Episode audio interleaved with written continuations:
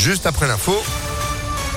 Et à 6h30, l'info, c'est avec Sandrine Ollier. Bonjour. Bonjour Phil, bonjour à tous. À la une à Lyon, deux blessés légers dans l'effondrement d'un immeuble hier. Ça s'est passé vers 15h30, route de Genade dans le 3e arrondissement.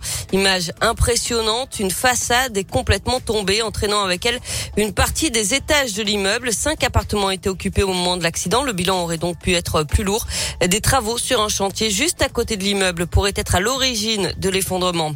Une trentaine de ressortissants ukrainiens rassemblés hier soir devant le consulat de Russie à Lyon. Euh, cette nuit, Joe Biden, le président américain, a parlé du début d'une invasion russe en Ukraine et a annoncé des premières sanctions contre Moscou.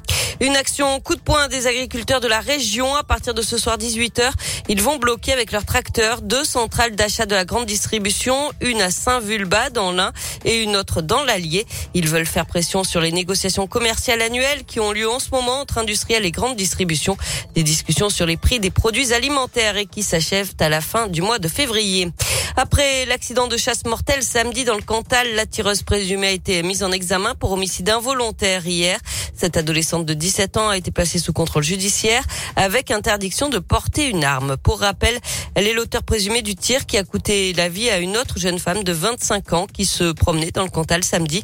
L'affaire a fait grand bruit et elle a quelques et à quelques semaines de l'élection présidentielle, elle s'est invitée dans la campagne. Du côté des chasseurs, on accuse le coup Gérard Aubray, le président de la Fédération régionale de chasse. Ma première réaction, elle a été effectivement une pensée pour la famille, pour l'entourage proche de cette jeune femme, et puis elle a été effectivement aussi tout de suite euh, la sidération parce que depuis le temps qu'on se penche sur ce problème de sécurité euh, dans toutes les fédérations de France concernant la chasse, euh, je me trouve effectivement démuni devant cet accident avec ce décès très malheureux. Il ne nous appartient pas d'avoir des débats passionnés sur l'interdiction pour ou contre de la chasse le dimanche ou des vacances. Ça, c'est un autre débat sur un problème comme ça. Il faut qu'on soit autour de la table de manière raisonnée, sensée et posée. Il y a un travail énorme qui est fait par les fédérations concernant la sécurité, mais il y a une chose que l'on ne maîtrise pas, c'est l'émotion l'émotion. prend place sur la sécurité, c'est ça qui est dramatique.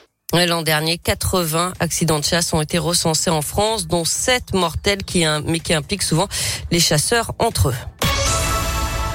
Du sport avec du foot, la Ligue des Champions et Lille qui a perdu 2 à 0 à Chelsea en huitième de finale aller hier soir. Chez les filles, les Bleus remportent le tournoi de France, tournoi amical, trois victoires en trois matchs.